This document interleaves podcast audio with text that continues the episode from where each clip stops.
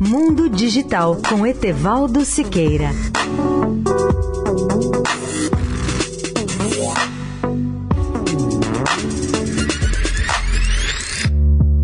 Olá, amigos da Eldorado. Quem acompanha o desenvolvimento espacial da China fica impressionado. Em 24 de abril de 1970, subia ao espaço o primeiro foguete de longa marcha, levando em seu topo o primeiro satélite de comunicações chinês, o Dongfang Hong 1, que pesava 300 quilos. Hoje, o mais poderoso foguete da família longa marcha tem capacidade para lançar 25 toneladas métricas. Há pouco mais de uma semana, a China fez o tricentésimo lançamento com sucesso do seu foguete longa marcha e pôs em órbita o satélite de comunicação ChinaSat 6C. O modelo do foguete foi o longa marcha 3B, que decolou do centro de lançamento de Xishang, na província de Sichuan, no sudeste do país. É um marco histórico nesse setor para a tecnologia chinesa, disse Wu Yansheng, que é o presidente da Corporação de Tecnologia de Ciências Espaciais da China, cuja sigla em inglês é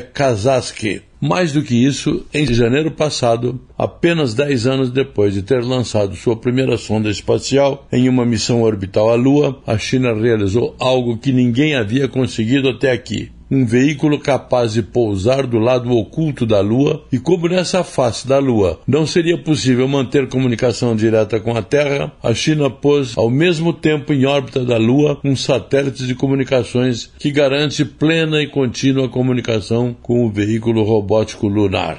Etevaldo Siqueira, especial para a Rádio Eldorado.